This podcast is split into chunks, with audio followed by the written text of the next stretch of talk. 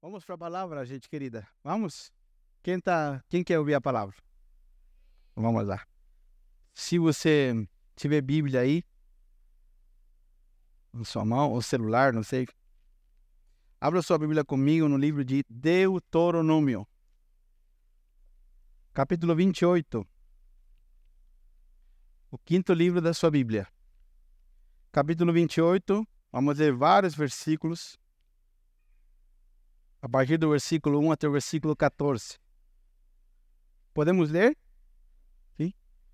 Diz assim: Se vocês obedecerem em tudo ao Senhor, seu Deus, e cumprirem fielmente todos estes mandamentos que hoje lhes dou, o Senhor, o seu Deus, os colocará muito acima de todas as nações da terra.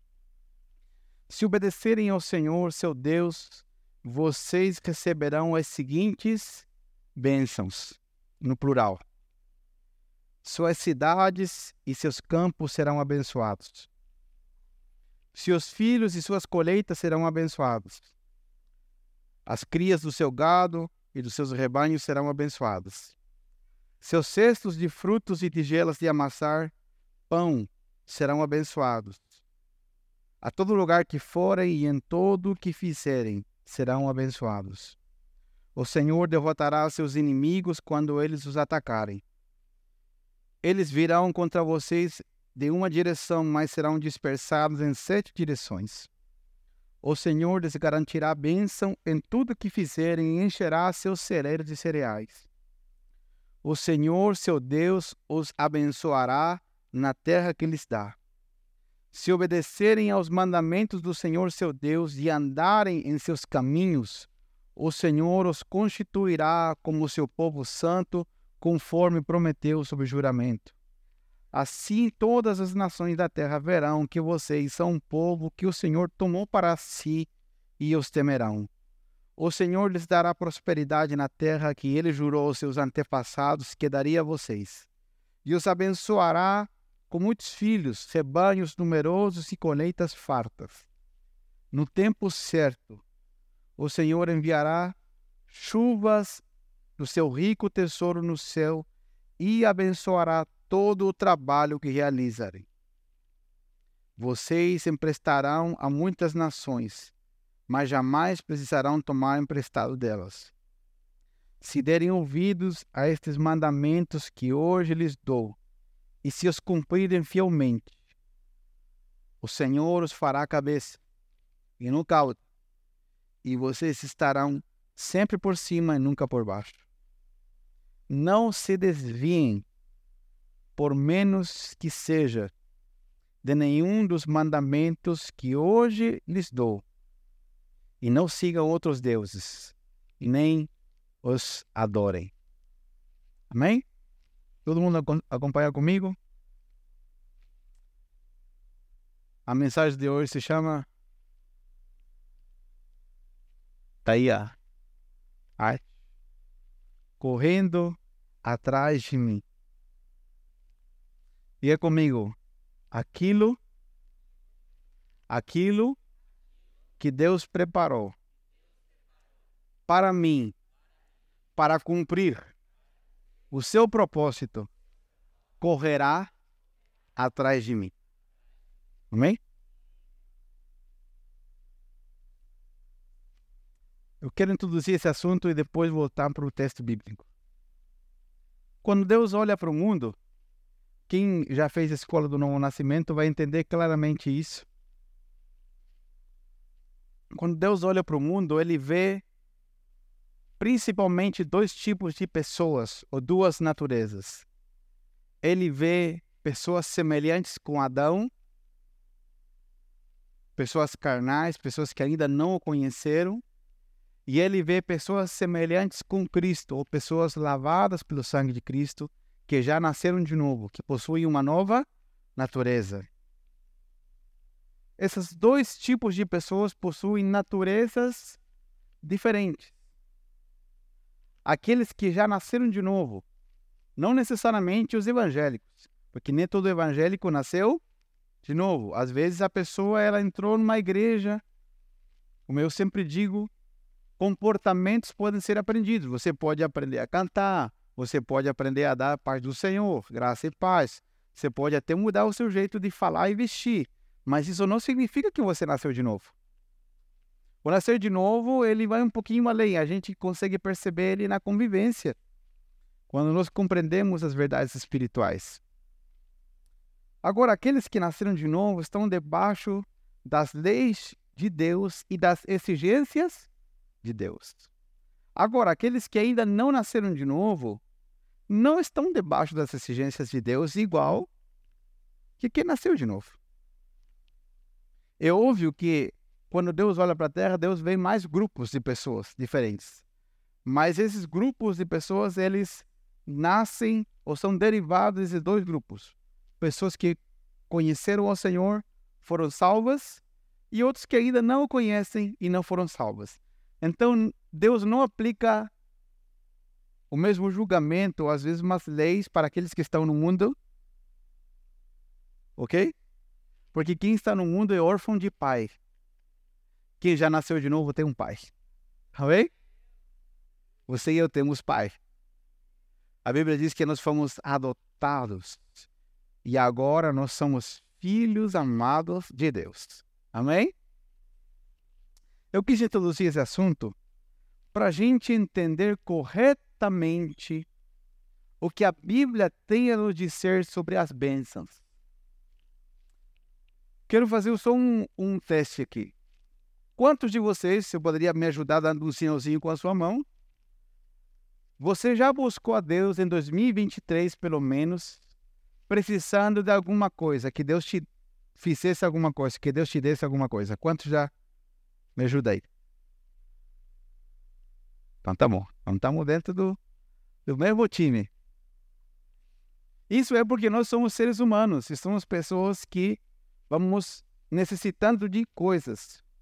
Isso a Bíblia chama de bênçãos. As bênçãos são as coisas que Deus pode nos dar, que nós precisamos para viver. E a Bíblia fala em diversas oportunidades sobre como Deus quer se relacionar com a gente, com aqueles que já foram salvos. A Bíblia diz que Deus dá oportunidades para todos, que o sol nasce para os justos e os injustos, que as oportunidades são para todos. Só que a forma em que Deus julga, a forma em que Deus conduz a vida daqueles que foram salvos é diferente de como Deus lida com a vida das pessoas que não foram salvas. É por isso que se você pegar a sua Bíblia e ler, eu recomendo você ler a Bíblia. Se você pegar a sua Bíblia e ler, por exemplo, o livro de Salmos, você vai ver o rei Davi dizendo: Senhor, Davi está reclamando, Davi está orando aos prantos, dizendo: Senhor, por que aqueles que não te servem, aqueles que são ímpios, prosperam? E eu que estou te buscando, estou tudo enrolado. No português moderno. Por que, que aqueles que, que não te servem, eles tá, parece que enquanto mais pecam, a vida deles parece que dá mais certo. E enquanto mais eu te busco, Parece que a minha vida mais fica enrolada. Quantos já tiveram essa sensação? Você já teve essa sensação? Ah. Isso pode ser por duas coisas, tá? Vamos lá. Davi era um homem que amava Deus. A Bíblia diz que Davi era um homem segundo o coração de Deus. Portanto, Davi amava o que Deus amava e Davi odiava o que Deus odiava. Nós não podemos odiar o que Deus ama. E em contrapartida, não podemos amar o que Deus odeia. Davi era um homem que tinha o seu coração conforme o coração de Deus. Davi era motivado a viver para fazer a vontade de Deus, mesmo que Davi pecou centenas de vezes, assim como nós. Mas cada vez que Davi pecava, rapidamente ele se arrependia, ele abandonava o pecado, consertava sua vida e procurava seguir atrás da vontade do Senhor. Por que estou dizendo isso? Davi está dizendo: Senhor, eu percebo que tem gente que não te serve, mas a vida deles dá certo. E Deus responde sempre a Davi, e ele diz: Meu filho, em palavras do português simples, você é meu filho. E você não é todo mundo. Quantos a sua mãe já falou assim para você?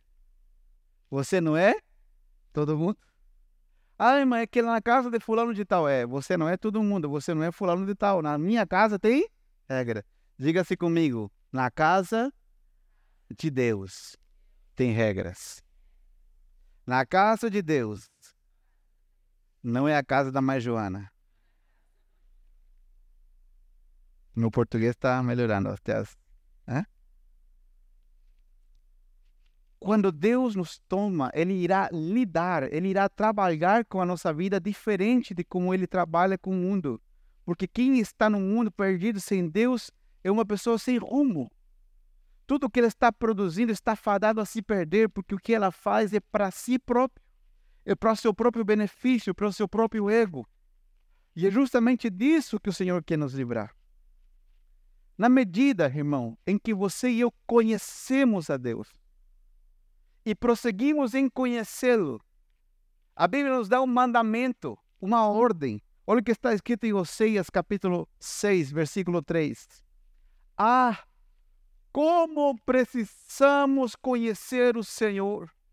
Busquemos em conhecê-lo. Nas versões mais antigas diz: conheçamos e prossigamos em conhecer o Senhor. É um mandamento conhecer a Deus. Só que às vezes a nossa vida se torna uma vida religiosa e a gente diz: não, deixa que eu vivo a semana de qualquer jeito, eu vou no domingo e eu espero o pastor orar para ele conhecer a Deus e ele contar para mim como é. A Bíblia diz que é um mandamento para nós. Contudo que o seu irmão diga, essa é palavra para você. Não finge que você não está ouvindo.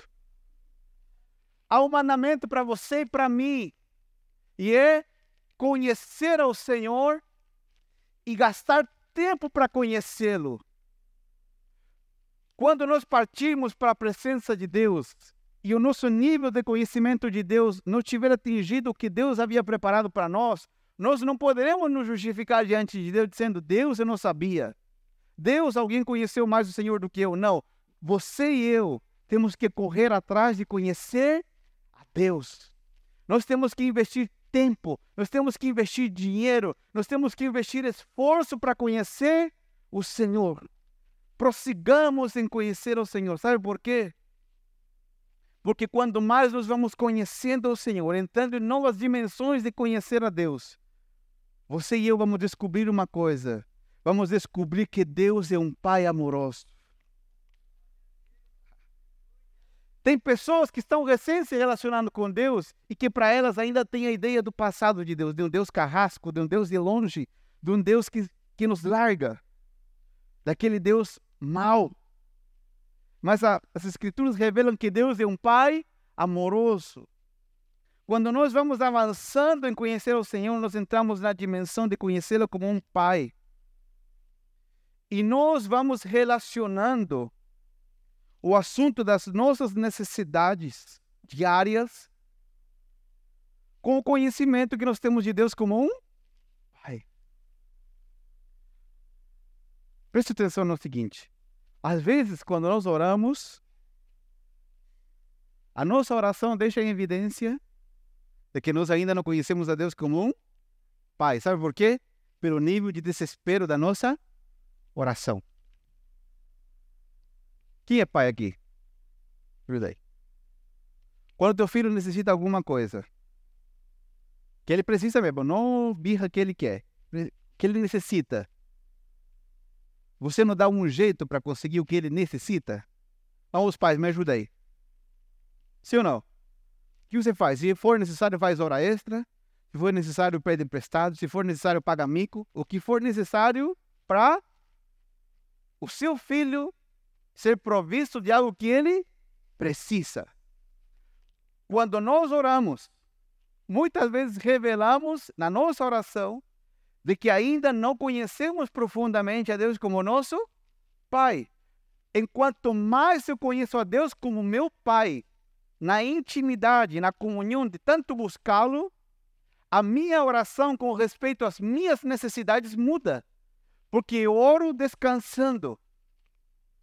Eu clamo a Deus vivendo no descanso, porque eu sei que meu Pai não me deixará passar fome, porque eu sei que meu Pai não me abandonará, porque eu sei que meu Pai é um Pai de amor. O próprio rei Davi disse: Eu já fui um moço e agora sou velho, e nunca vi um justo desamparado, e a sua semente, os seus descendentes mendigarem o pão. Porque Davi conhecia a Deus. Davi não falou de algo que ele leu no livro. Davi não estava falando de algo que ele viu 50 vídeos no YouTube. Davi estava falando do que ele conhecia. Eu preciso conhecer mais a Deus. O que eu já conheci me serviu para chegar até aqui. Mas para ir naquilo que o Senhor quer fazer comigo e através de mim, eu preciso conhecê-lo mais ainda. Será que você precisa conhecer mais ao Senhor? Será que você precisa conhecer mais o Senhor? E eu quero te desafiar a você sair daqui dizendo: eu preciso fazer algo para conhecer mais a Deus. Conhecer a Deus, irmãos, não é não é algo do glamour. Você não vai conhecer a Deus e vai bater uma foto assim: "Ah, estou conhecendo a Deus" para publicar no Stories. Grava um videozinho. Olha como eu conheço a Deus. Não, você conhece a Deus no silêncio. Você conhece a Deus quando a porta está trancada, quando ninguém vê. Jesus disse: Você quer me conhecer? Tranque a porta. Fale algo que ninguém ouve. Faça algo que ninguém vê. Que depois que você me conhecer, eu vou mostrar publicamente que você me conhece. Amém? Deus é um Pai amoroso. Vemos claramente isso nas Escrituras. Mas Deus não é um pai que mima os seus filhos.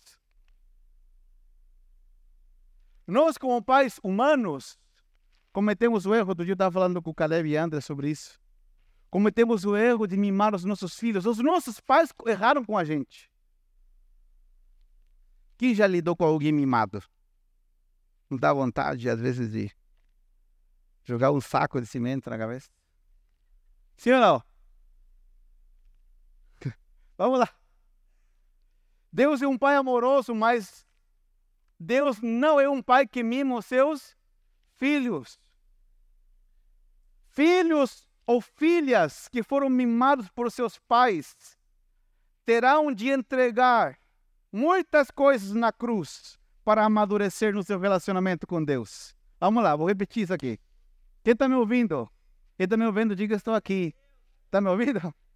Você foi mimado por seu pai? Por sua mãe? Você quer conhecer a Deus? No caminho você vai ter que colocar muita coisa na cruz. Porque Deus não é como seu pai. Deus não mima a gente. Deus corrige a gente. A Bíblia diz que Deus corrige o filho que ele ama. Deus não está nem aí com o nosso choro. Se a gente pode espernear, gritar, Deus não é um Deus que mima. Amém? E se nós formos mimados, vamos transferir a imagem dos nossos pais para Deus?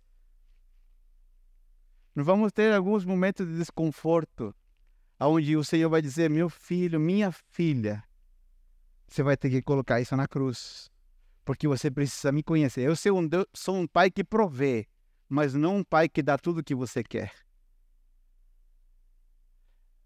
E a nossa geração cristã confunde a um Deus amoroso que provê o que precisamos com um Deus mimador que dá o que queremos. Amém? Vamos lá. Diga comigo, Deus não é manipulável Quantos já viram crianças tentando manipular os seus pais? Eu vejo toda semana. Você viu que os nossos filhos tentam nos manipular? Ou o seu não tenta? O teu, ah, eu vou pedir para você orar pelo meu daí. O, o seu não tenta? O meu tenta. Eu tenho uma pequena que daqui a pouco vai já tá tentando, né? Tem que alinhar. Deus não é manipulável. Senhor, veja como estou te servindo. Senhor, veja quantas ofertas eu dei. Senhor, veja, estou dando meu dízimo, certinho. Veja, Senhor, estou levantando todo dia de madrugada, por que, que tu não faz? Deus não é manipulável. Amém? Deus não é manipulável, esse não é o Deus das Escrituras. Esse, o Deus manipulável é um Deus inventado pelas pessoas, na cabeça delas. Irmãos amados, é por esse motivo que quando você lê a nova parte do, da Bíblia, a nova aliança, o Novo Testamento, nós vemos que Deus prova os seus filhos. Nós vemos que de diversas maneiras, de diversas formas, em alguns momentos, coisas que até nós precisamos, parece que Deus as segura. Deus as retém por um momento. Por quê? Porque Ele, enquanto nos prova e não nos entrega o que precisamos no momento, Ele está formando a sua imagem e semelhança em nós, em todas as esferas da nossa existência. Amém?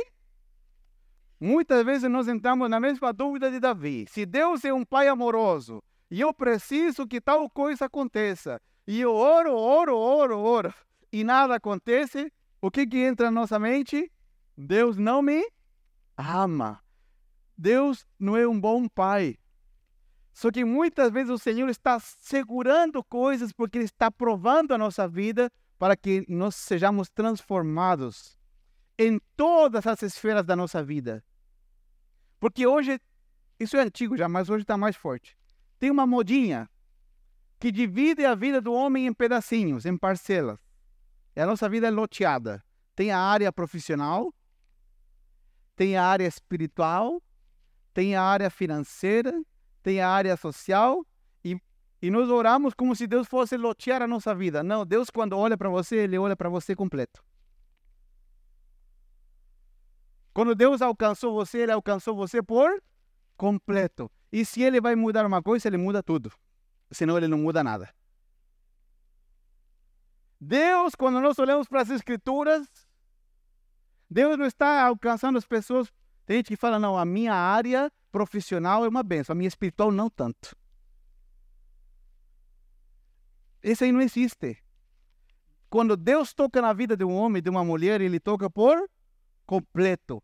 Ele quer que nós entreguemos integralmente para que possamos viver ao contrário como vive esse mundo. Esse mundo vive correndo atrás das coisas.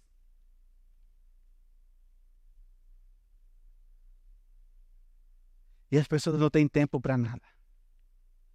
Sabe por quê?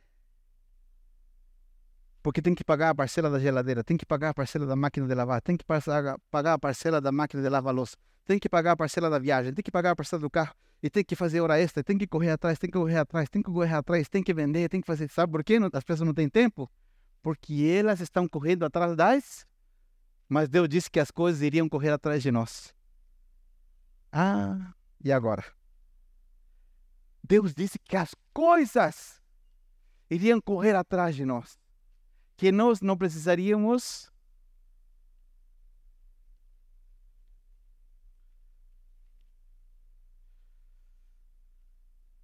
Abra sua Bíblia comigo, por favor, em 2 Coríntios, capítulo 4. Eu já vou voltar para o texto de Deuteronômio. 2 Coríntios 4. Quantos estão recebendo algo da parte de Deus? Você está bravo comigo? Essa é a intenção mesmo. Não é comigo que tem que ficar bravo, é com a palavra. Hein? 2 Coríntios 4, do versículo 16 ao 18.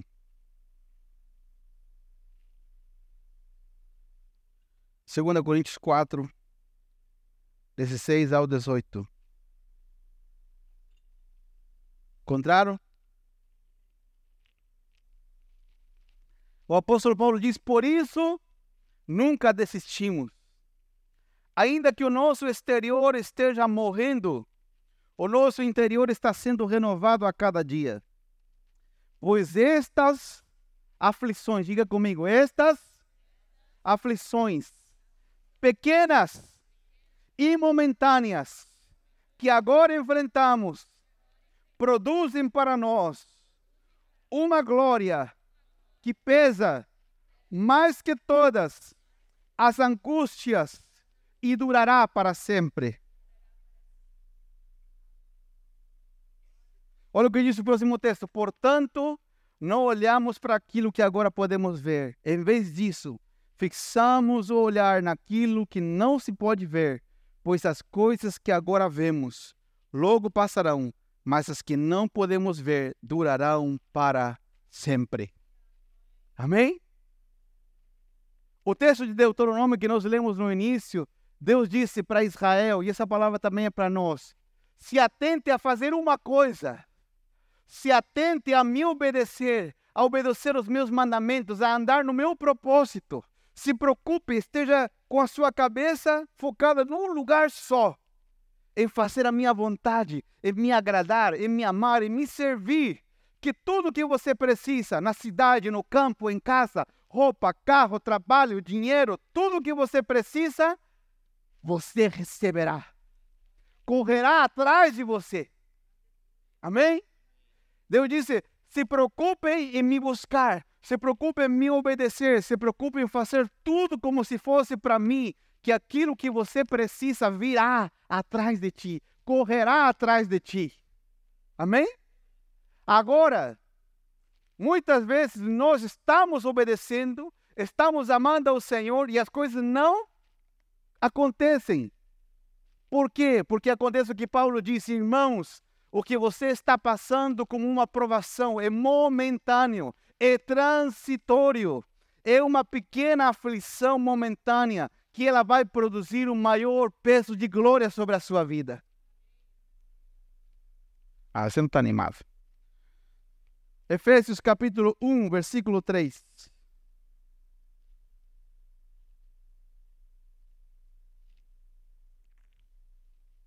Efésios 1, 3. Diz assim: todo louvor seja dado a Deus, o Pai do nosso Senhor Jesus Cristo, que nos abençoou em Cristo com todas as bênçãos espirituais nos domínios celestiais. Amém? A Bíblia diz que nós já fomos abençoados em Cristo. Com quantas bênçãos? Quantas? Ah, me ajudem. Fico meio desmotivado. Me ajuda aí. Com quantas bênçãos? Todas. Em Cristo Jesus. Toda vez que você pegar a sua Bíblia, você ler a palavra de Deus, nós vamos perceber que toda bênção que nós precisamos está relacionada diretamente a viver andando com Deus e ser alcançado pela sua graça. As bênçãos do Senhor, tudo que você imaginar que você precisa, foi projetado por Deus para elas correrem atrás de nós e nós, nós não corremos atrás delas. Amém? Irmãos, eu não sou um ET, sou igual você. Tenho que pagar boleto, tenho que pagar conta de luz, tenho que pagar conta de água, tenho que fazer um monte de coisa igual você. Eu estou te dizendo isso aqui porque a palavra de Deus prova que é a verdade e a nossa vida tem que provar para o mundo que isso é verdade. Amém? E se você hoje é uma pessoa que está correndo atrás das coisas, o Senhor hoje está te dando algo chamado retorno da graça. Quantos já se perderam na BR? Na entrada. Você foi assim, sim, passei da entrada. Quantos já se perderam? De repente, tem um retorno em 5 km. Às vezes o retorno é 30 km. Não é verdade? Esse retorno é o símbolo da graça. Da graça de Deus. Você está errado? Reconhece que está errado e pega o próximo retorno. Hoje, Deus está abrindo um portal. Deus está abrindo uma brecha chamada o retorno da graça. Amém? Mas só entra pelo retorno da graça quem reconhece que está errado. Como? Estamos correndo atrás das bênçãos, sendo que eram elas que têm que correr atrás de nós. E se estamos correndo atrás das bênçãos, estamos gerando problemas no nosso casamento. Estamos gerando problemas no relacionamento com os nossos filhos. E servir a Deus, meu amigo, já ficou em 25 opção, tá? Bem lá no fundo. Servir a Deus ah, quando tiver tempo. correndo atrás das coisas, nunca teremos tempo. As bênçãos foram feitas para nos alcançar. Agora, olhe para mim, por favor. Uma pergunta honesta e sincera. Para que queremos as bênçãos? Para que você quer uma casa melhor? Para que você quer um carro melhor? Para que queremos essas coisas? Para afirmar a nossa identidade? Porque sentimos que não valemos nada? Para fazer inveja dos outros? Para provocar ou para provar para as pessoas que não gostavam da gente que nós conseguimos? Tem gente que posta no Insta ou no Facebook, no Twitter, sei lá, TikTok. Ó, a minha formatura, ó. Para todos aqueles que disseram que não iria conseguir, tá aqui, ó. Mas aqui isso em Balneário não acontece, nem em Camboriú, só lá no Chile. Para que queremos essas bênçãos? Para ostentar grandeza? Para ostentar superioridade acima dos outros? vou falar uma coisa aqui. Quem aqui é cristão, cristão há mais de 10 anos? Levanta a mão mais alto que eu quero ver. Quem é cristão há mais de 10 anos vai entender o que eu vou falar. Os mais novos, sinta-se privilegiado. Tem algo que invadiu o mundo há alguns anos atrás chamado teologia da prosperidade. Parecia uma teologia bíblica, mas não era. Porque era uma teologia que colocava que todo cristão devia ser rico e milionário. Era uma má interpretação das escrituras dizendo, por exemplo, que, como em Deuteronômio diz, que nós seríamos cabeça não cauda, né? não haveria mais funcionário, porque todo mundo seria patrão na cabeça dele. Era uma má interpretação das escrituras visando o enriquecimento de alguns. Eu vou te dizer isso porque a história está provando isso. Tem um pregador americano, não vou dizer o nome, se você quiser saber, depois me procura, tá bom? Se você é curioso. Tem um pregador americano muito famoso, muito famoso mesmo nesse mundo, principalmente no mundo da teologia da prosperidade. Ele ainda é pastor. Ano passado, no culto público dele de domingo, ele parou e disse: Irmãos, eu quero pedir a todos que têm todos os meus materiais, todos os meus livros falando sobre finanças. Queime todos eles. Eu próprio, ele disse. Porque eu estava profundamente equivocado sobre o que eu estava ensinando nessa área das finanças. Hoje ele é milionário, mas tudo bem. Mas ele mandou as pessoas queimarem. Por que estou dizendo tudo isso? Porque muitas vezes nós queremos ter acesso às coisas por uma motivação equivocada. É por isso que quando nós estamos obedecendo ao Senhor, e às vezes as coisas não estão correndo atrás de nós no tempo que nós esperamos. Deus está formando o seu caráter em nós, para que quando as coisas chegarem na sua vida, elas não se tornem maldição para você. Tem muita gente que chegou e disse: Pastor, na minha história pastoral, Pastor, ora por mim que eu preciso uma porta de emprego. O que eu ganho não dá para minha vida. O que, que a gente fez? A gente orou. A pessoa ganhou um emprego melhor, começou a ganhar mais, mas trabalhou tanto que não tem tempo nem para a família, nem para servir ao Senhor, e se desviou. E assim eu poderia te dar outras outras histórias. Eu quero ir indo para o final da palavra. Abra sua Bíblia comigo, por favor. Em Colossenses capítulo 3. Quantos até aqui estão recebendo essa palavra? Você está sendo confrontado? Eu quero que você, daqui a um tempo, venha me cutucar e diga, pastor, eu quero contar um testemunho. Eu parei de correr atrás das coisas. E surpreendentemente, tem muitas coisas que estão correndo atrás de mim. Amém? As coisas vão correr atrás de você. Colossenses capítulo 3, versículo 23, diz assim: Em tudo, em tudo o que fizerem, trabalhem desanimados. Trabalhem reclamando do patrão. Trabalhe reclamando do emprego que Deus te deu. O que, que diz ali?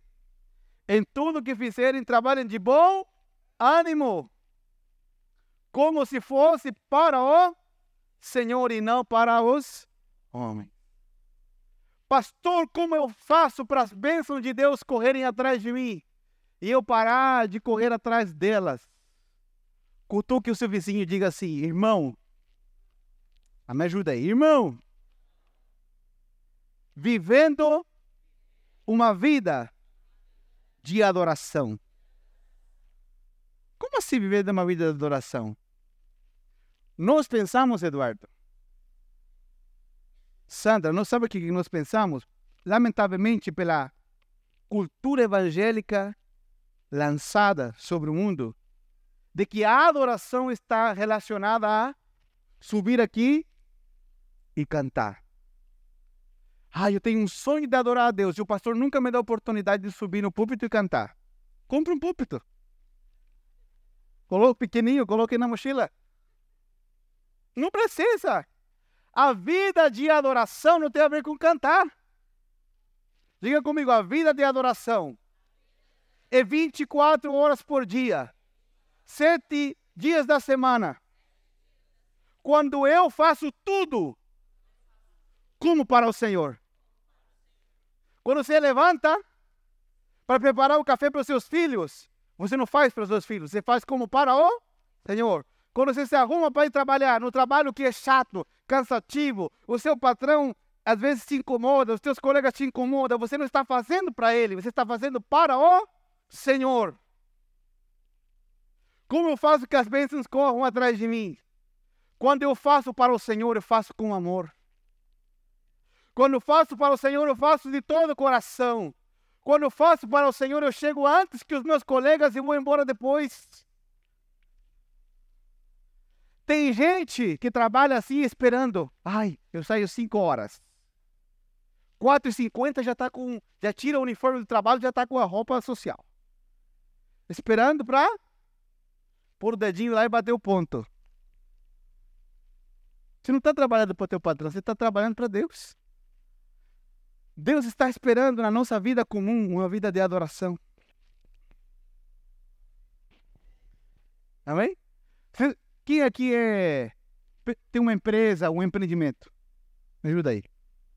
Você contrataria evangélicos para trabalhar no seu trabalho? Fale sinceramente. Não, né? Me ajuda aí. Alguns contratam, outros não têm coragem. Sabe por quê? Porque as pessoas não entenderam que nós temos que viver uma vida de adoração. A nossa vida de adoração é constante em tudo que nós fazemos. Irmãos amados, estou indo para o fim. Toda a bênção relatada na Bíblia, coloque na sua mente, pense, faça uma lista de cinco coisas. Pare por um minutinho que você precisa. Não que você quer, que você precisa. Vamos lá. Faz uma lista só de cinco coisas na sua mente. Só cinco. Você precisa. Fez? Não dá, né? São mais, é muita bênção. Ó, toda a relatada nas Escrituras. Presta atenção que isso aqui é fundamental. Foi desenhada por Deus para garantir o cumprimento do propósito eterno de Deus em nós e através de nós. O problema é que às vezes nós exigimos de Deus coisas que nós não precisamos. Coisas que queremos na nossa vaidade e no nosso ego. Delas você vai ter que correr atrás mesmo, Deus não vai te dar. Deus garante aquilo que precisamos para cumprir o seu propósito. O propósito eterno de Deus é que Cristo Jesus seja impresso em nós. Que a cada dia as pessoas nos vejam menos a nós e vejam mais a Jesus em nós. E o propósito através de nós é que nós nos tornemos pessoas que transparecem a imagem de Cristo para outros. Primeiro, para cuidar da nossa família. Segundo, para ter o suficiente para repartir com outros. Terceiro, para pregar o evangelho e fazer discípulos a todas as nações. O seu foco da necessidade se encaixa nessas coisas? Vamos lá. Primeiro, para cuidar de nós e da nossa família. Segundo, para ter o suficiente para repartir com outros.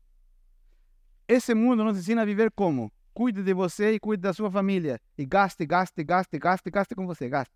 E se sobrar, você ajuda os outros. E se sobrar, você prega o evangelho. E se sobrar.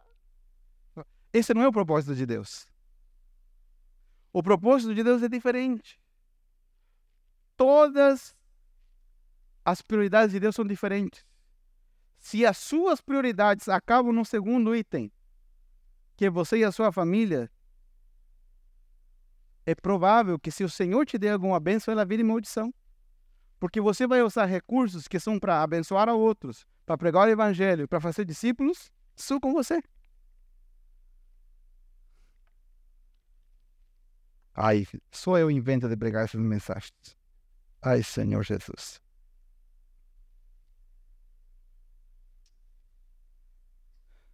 Último texto, Salmo capítulo 37.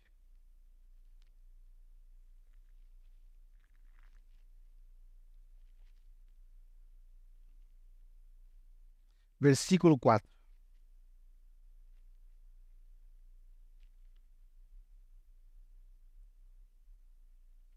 Salmo 37, 4. Olha o que diz ali. Busque no Senhor a sua alegria. Tem irmão que você pergunta para ele: Você está triste por quê? Ai, que a minha viagem não deu certo. Você está triste por quê? Ai, porque eu não consegui comprar a casa que eu queria.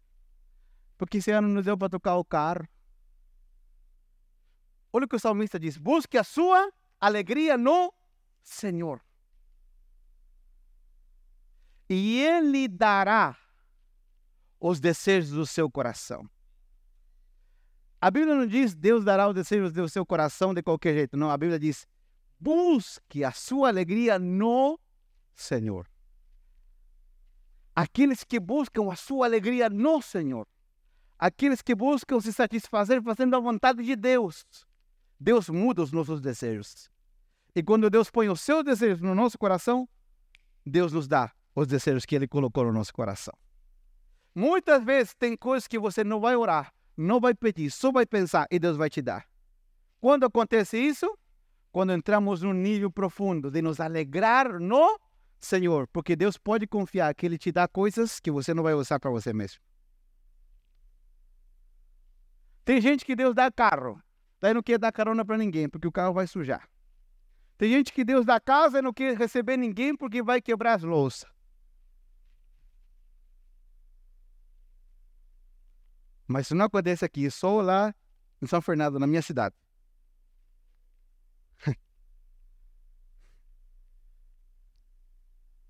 Termino. Pode guardar as pedras, irmão. Pode guardar as pedras. Termino. É que as férias nos deixaram animados. O descanso. Somos chamados a nos deleitarmos no Senhor a nos alegrarmos no Senhor e crer que toda a bênção para 2024 e para o resto da nossa vida já foi liberada.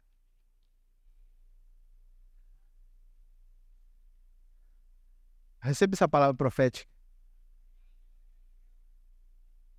Nesse, nesse mês, agora que veio de março, tem bênçãos determinadas, ordenadas pelo Senhor que vou te contar na volta da esquina.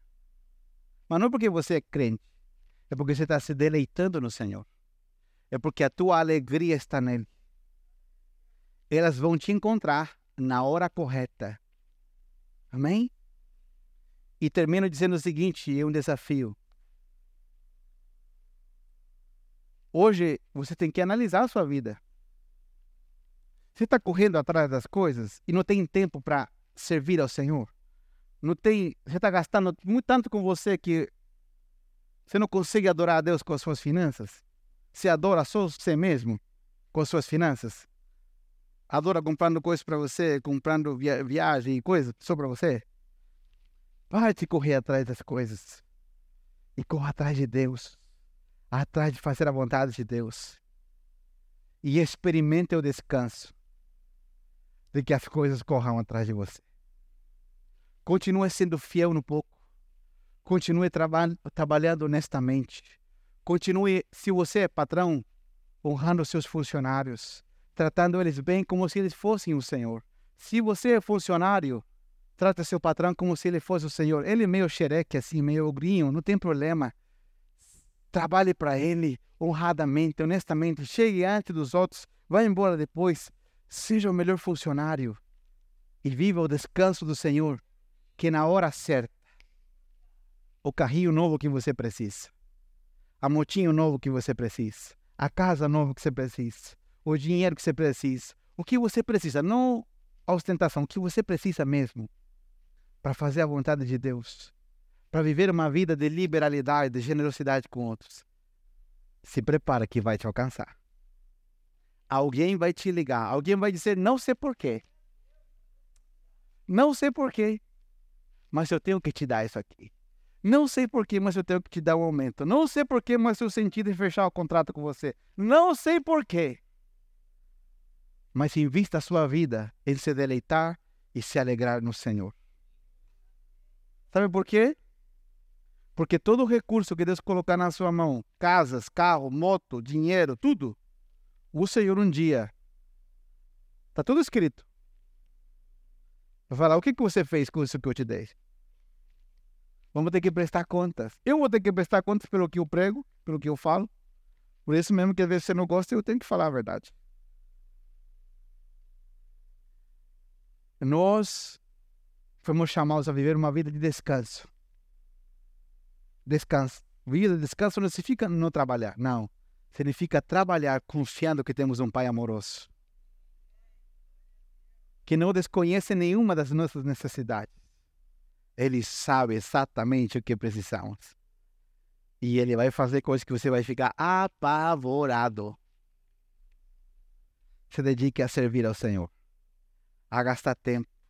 Passe a colocar em 2024 como prioridade servir a Deus e servir pessoas. Não se lhe sobrar tempo, não, passe a priorizar isso.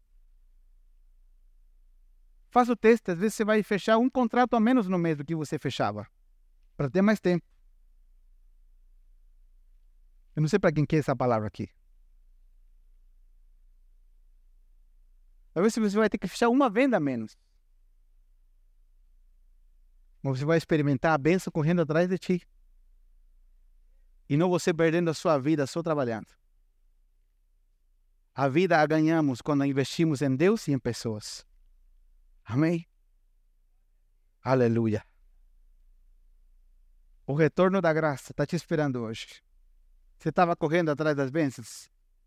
Hoje é dia para tomar esse retorno e deixar as bênçãos correr atrás de você. Amém? 2024 vai ser um ano de testemunhos.